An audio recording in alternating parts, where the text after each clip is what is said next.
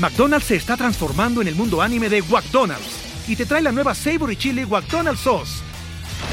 Los mejores sabores se unen en esta legendaria salsa para que tus 10-piece chicken wack papitas y Sprite se conviertan en un meal ultra poderoso. Desbloquea un manga con tu meal y disfruta de un corto de anime cada semana. Solo en McDonald's. ba baba go! En McDonald's participantes por tiempo limitado hasta agotar existencias. Cuéntame de economía. La actualidad de la vida económica de México y el mundo sin tanto rollo. Cuéntame de economía. ¿Qué tal, pues escuchas? ¿Cómo están? Espero que se encuentren muy bien. Soy Pepe Ávila y me da mucho gusto darles la bienvenida a una edición más que especial de Cuéntame de Economía. Y ahora les diré por qué es más que especial. Pues más allá de hablar de temas económicos, este episodio lo vamos a dedicar al Mundial de Fútbol Qatar 2022 que organiza la FIFA y también va a ser especial por los invitados que tenemos. Pero antes de presentarlos, les recuerdo que si ustedes están interesados en hacer mejoras o remodelaciones en su casa, no se pierdan el Cuéntame tus dudas de este episodio porque les van a hablar de Mejorabit y cómo lo pueden aprovechar para hacer esos cambios o esas remodelaciones que quieren para su hogar. Ahora sí, redobles por favor, les presento a los invitadazos de este episodio. Vamos a empezar. Gonzalo Soto, editor general de Expansión. Defensa central. Defensa central, portero. ¿Qué más? Vende moles los domingos. Vende moles los domingos. Muchas gracias Pepe por la invitación. Por fin, hasta que pues, me dieron chance de venir a platicar a Cuéntame de Economía. En realidad yo me colé porque yo iba pasando acá afuera del estudio y dijeron, pues bueno, nos hace falta, así como cuando vas a las retas, ¿no? Y oye, ¿quién se suma, no? Este, nos hace falta el portero. Entonces aquí estoy yo para hablar de este tema muy importante. Ahora sí presenta a la estrella. Y el super crack, el señor Alberto Verduzco, jefe de información también aquí en Expansión. Y el día de hoy pues la va a hacer también de crack del Pambol. Beto, ¿cómo estás? Muy bien, de lateral izquierdo, dándole los pases a Pepe para que remate y anote los goles necesarios para ganarnos más. Tiene, pocos goles. ¿eh? eso sí, eso sí. Pero para ganar las cinco estrellas en este podcast. Muy bien. Y pues ahora sí, presentados los invitados y presentado el tema, ¿qué les parece si nos arrancamos? ¿A quién de ustedes les gustaría empezar? Ya después yo voy a decir quién va, pero ahorita ¿Quién toma la palabra para decir qué onda con Qatar? ¿Por qué es especial este mundial para ustedes? Porque es en diciembre. O sea, es, una, es, un, es un mundial atípico en todos los sentidos. Es un mundial raro porque estamos. Literal, la final va a ser, va a terminar la final y vamos a estar todavía bueno, empezando a marinar el pavo, ¿verdad? Entonces es un mundial atípico por la fecha, es un mundial atípico por el lugar, es un mundial atípico también por las circunstancias en las que les dieron el mundial, le, le dieron el mundial a Qatar, acusaciones de corrupción. Es la primera vez que se celebra un mundial en un país árabe. Entonces también tiene ese significado tan interesante, tan importante. Creo que también es un mundial bastante peculiar por, pues sí, toda la idiosincrasia que hay alrededor del mundial, en el verano, los equipos, etcétera. No sé ustedes, yo todavía no siento la efervescencia mundialista. En otras ocasiones también lo sentía distinto. Mucho tiene que ver que la selección mexicana tristemente no llevamos al mejor equipo que yo recuerdo. Eso es lo que yo creo que esto es un mundial bastante sui generis, por decirlo de alguna manera, ¿no, Beto? Yo creo que dijiste la palabra correcta, sui generis, pero aún así eh, ya en los próximos días esto va a empezar a calentar motores. Eh, coincido contigo que la selección mexicana no es la mejor que tenemos, pero también eh, si algo le ha distinguido al equipo tricolor es que en el mundial termina por sorprendernos y yo espero que sea de los caballos negros de este, el caballo negro de este mundial. México caballo negro. México caballo negro, definitivamente. Tú también haces las predicciones de Hacienda. no, no, afortunadamente no, no, no. Optimistas. Optimistas, optimistas. No, optimistas, optimistas, ok. Hoy, este año, este mundial, sí habrá quinto juego. Sí, sí creo. sí, sí, creo. A ver, se supone que íbamos a dejar hasta el final la apuesta, pero ya de una vez le metemos 100 pesitos a que no llega, no pasa. Yo digo que no pasa de grupo. Tú dices que hay quinto partido. Yo, yo creo que hay quinto ¿Tú, partido. Pepe? Yo creo que nos quedamos otra vez en el cuarto juego y con la ilusión del quinto. Vamos a quedar, si quieren, hacemos la dinámica en donde al final del, de este video podcast vemos si todavía quieres rectificar. Bueno, tienes tiempo para Tienes tiempo arrepentirte. para arrepentirte. Ok, ya dijimos, o ya dijiste, Gonzalo, es un mundial que no es en verano, es un mundial que se celebra por primera vez en un país de Medio Oriente, con Sí. una idiosincrasia diferente, y es un país señalado por diferentes aspectos, entre ellos el posible amaño, la compra de votos, ¿no? Pero ahora, en todo esto que engloba al fútbol, ¿no? ¿qué podemos destacar, Beto? Ahora sí voy contigo, en la parte económica de Qatar 2022? Todo el dinero que se mueve alrededor de un mundial, simplemente eh, para la organización, para todo lo que es la infraestructura de Qatar, se tuvieron que destinar 200 mil millones de dólares. Estamos hablando de la... ¿Cuántos bochos son eso? Mm, bueno, te lo mido mejor en camellos, que es, la, que es el, el, tipo de cambio más este, normal en esa zona. Ok. Pero son 200 mil millones de dólares para la infraestructura, para los estadios, para el tema de un sistema de metro que hicieron, la expansión incluso de su, de su, aeropu de su aeropuerto y algunos distritos que hicieron para la realización de este, de este mundial. Nada más para tomar, para tener una dimensión, son 200 mil millones de dólares. Si lo comparamos con Rusia, que fueron 11 mil millones de dólares, pues ahí estamos viendo el tamaño de Qatar queriendo demostrarle al mundo, aquí estamos, eh, tenemos el poder económico y queremos mostrarles al mundo que sabemos organizar un evento de estas características para que se vayan contentos por toda la controversia que hay alrededor del, del asunto. Yo creo que ese es el primer punto de partida entre 1.2 y 1.5 millones de turistas aficionados al fútbol que van a estar asistiendo eh, durante el mes que se realice el evento. Yo creo que eh, ese tema eh, se prevé que, la, que a la economía de, de Qatar le esté abonando 17 mil millones de dólares la realización del, del, mundial. Así que sí se mueve bastante, bastante dinero, pues es el deporte rey. La, la cosa es uno decía suelta 1.5, 1. entre 1.2 y 1.5 millones, ¿no? De, de turistas, turistas, que se esperan. Mexicanos, ¿cuánto eran? ¿80 mil? 80 mil, que solemos ser de los que más participamos, ¿no? Pues en no sé si eventos. tanta lana, pero pues de que van, van. Ok, son 80 mil, incluyendo los de la Guardia Nacional. No, esos ah, okay. van aparte. Esos, van aparte. Esos van a cuidarnos aparte. Ok. Para cerrar un poco esa, esa cifra, Beto, además de los 17 mil millones que espera Qatar, pues la FIFA, que es el, órgano rector del fútbol y el que mueve todos los hilos del balompié en el globo, pues espera nada más y nada menos que ingresar 4.666, el número de la bestia, millones de dólares por este mundial, ¿no? De los cuales se espera que por ahí del 56% venga por la parte de eh, los derechos de televisión, ¿no? Tienes la parte de derechos, tienes la parte de ingresos por marketing, que no sé, creo que por ahí tenías el dato tú también. Está la parte de marketing, son como 1.353 millones de dólares. Otra vez un chorro de lana. Tienes el tema de los ingresos presupuestados por hospitality, por la venta de las entradas. Ahí súmale otros 500 millones de dólares más o más menos, menos, aproximadamente. O sea, sí representa esto un evento de proporciones muy grandes, ¿no? O sea, evidentemente, digo, parece una obviedad, pero creo que mostrar en cifras el tamaño de este gigante que será el mundial que arranca ya en unos cuantos días, pues sí es, sí, sí es importante. La derrama, como ya mencionabas, es grande, también lo que se espera. El gran problema, y esto siempre ha sido, y esto es parte de la controversia, es, tú decías, esperan la derrama de 17 mil millones de dólares en Qatar. ¿Y cuánto le invirtieron? 200 mil millones de dólares. Entonces, no sé si realmente sea negocio, negocio ¿verdad? Este organizar el mundial. Y lo, y lo, y lo planteo porque después de Qatar, pues viene para acá. No, si no, pregúntale a los griegos cuando organizaron las Olimpiadas o pregúntale a los brasileños que organizaron Mundial y Olimpiadas seguido, cómo les fue después en el tema de las cuentas. Ahora, la, la ventaja que tiene México, Estados Unidos y Canadá, que son los próximos anfitriones, es que están más pues, cerca. Aparte, oh. ¿no?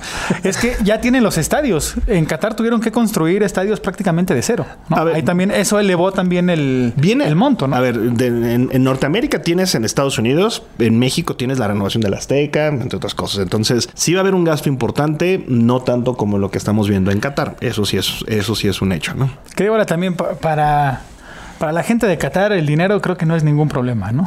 Bueno, habría que ir, este, desde luego sí. Pero no vamos a ir. Pero no vamos a ir. No, no, no, ah, no, no vamos para, a ir. No, para el mundial. Okay. Eh, de un dato adicional, yo nada más, ahorita que mencionabas el tema de Grecia, Beto, por ejemplo, muchos de estos empleos y muchas de estas actividades económicas que se generan durante el evento no se quedan. Son, son eventuales mucho de esto. Entonces, también ese es otro factor a considerar cuando se realizan eventos de esta índole, ya sean Juegos Olímpicos eh, o el Mundial. No permanece realmente tanto el efecto, ¿no? Pero bueno. Recordamos lo que pasó en los, en los Juegos Olímpicos de Tokio. Se tuvieron que posponer un año por todo eso de la pandemia, todos sabemos el coronavirus y demás. Pues aquí la FIFA pagó nada más y nada menos que 900 millones de dólares por una póliza que cubre los gastos en caso de desastres naturales, accidentes, disturbios, guerras, ¿no?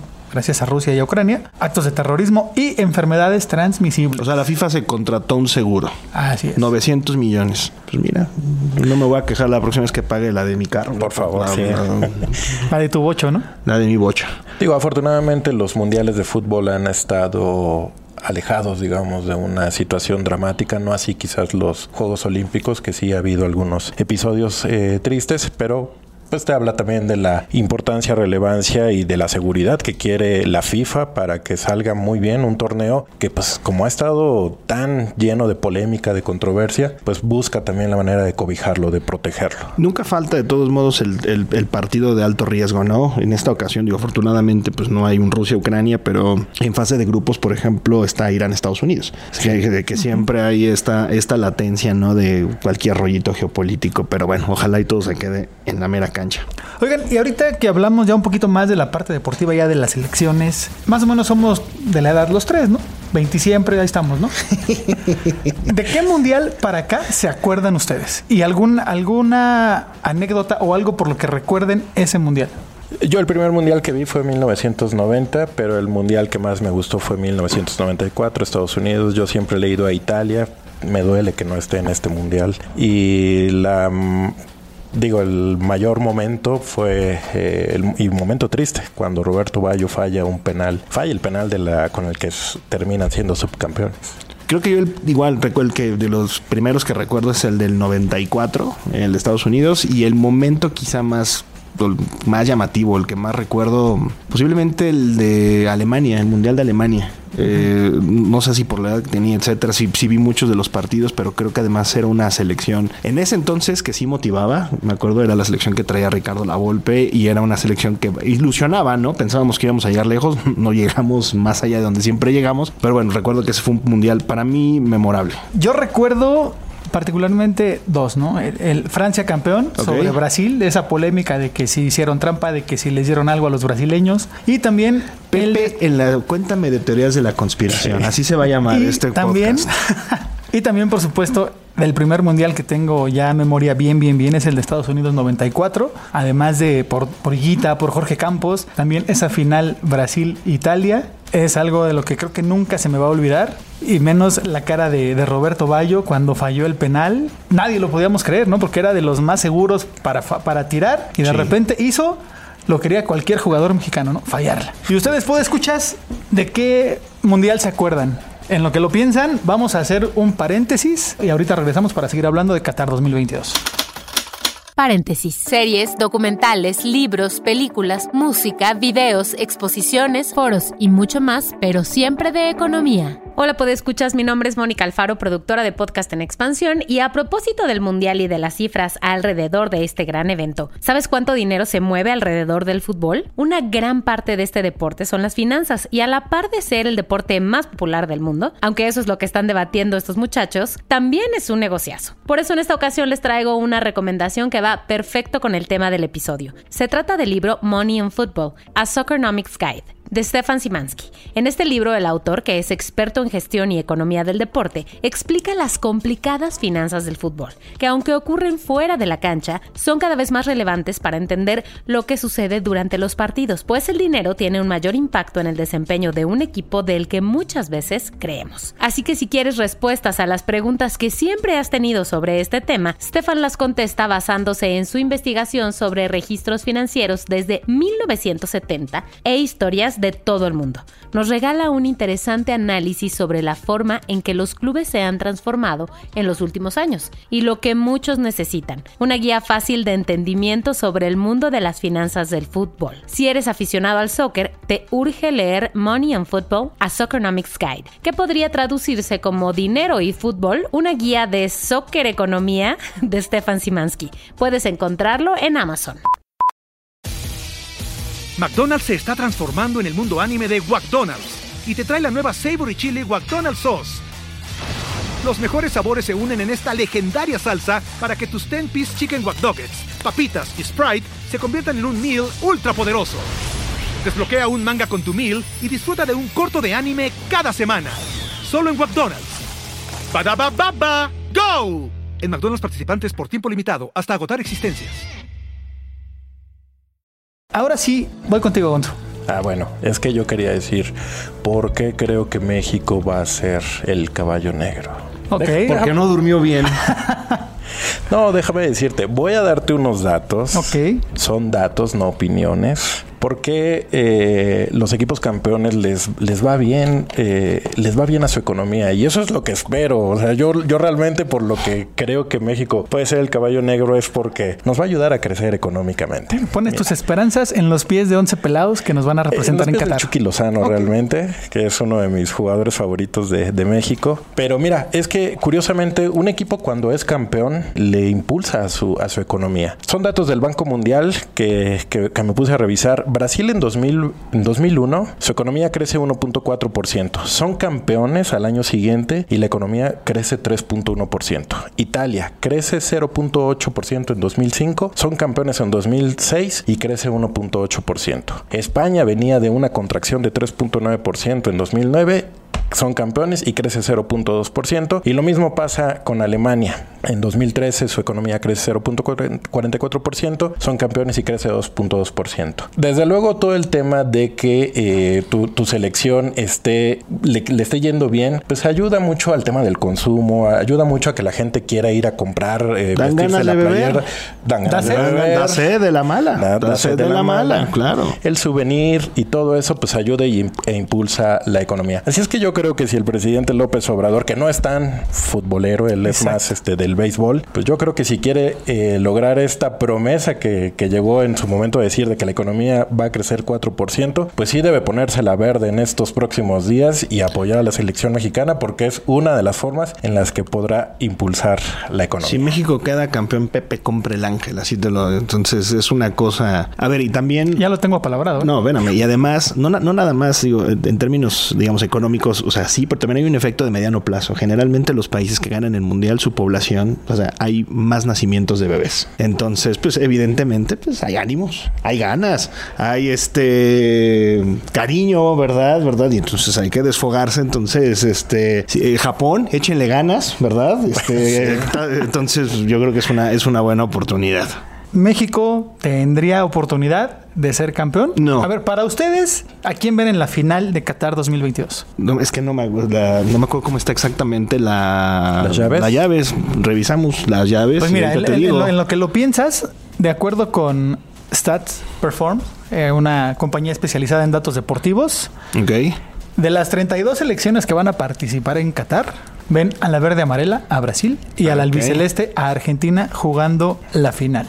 Yo veo a Argentina. Creo que sí, este año los argentinos pueden dar la, la campanada finalmente después de 1985, Mundial del 85, 86, perdón, 86. Mundial del 86. Aquí en México puede ser.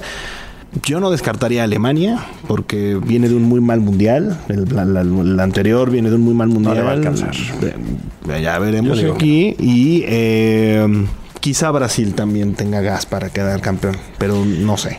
Yo sí creo que va a ser un sudamericano el campeón, aunque tengo yo mi... Yo, yo le voy a ir a este mundial a Bélgica. Me gusta mucho cómo juega, tiene una selección poderosa. Eh, sí creo que puede ser eh, ya por fin. ¿Cuál es la población de Bélgica? Porque la población de Bélgica más uno, Beto, es quien le va al Bélgica, a Bélgica en el Mundial. Bueno, por algo se empieza. O sea, Tiene un equipazo, No, eh. no, no sé. Entonces, sea, Beto, ¿tú, ¿tú no crees que la revolución le haga justicia a Messi?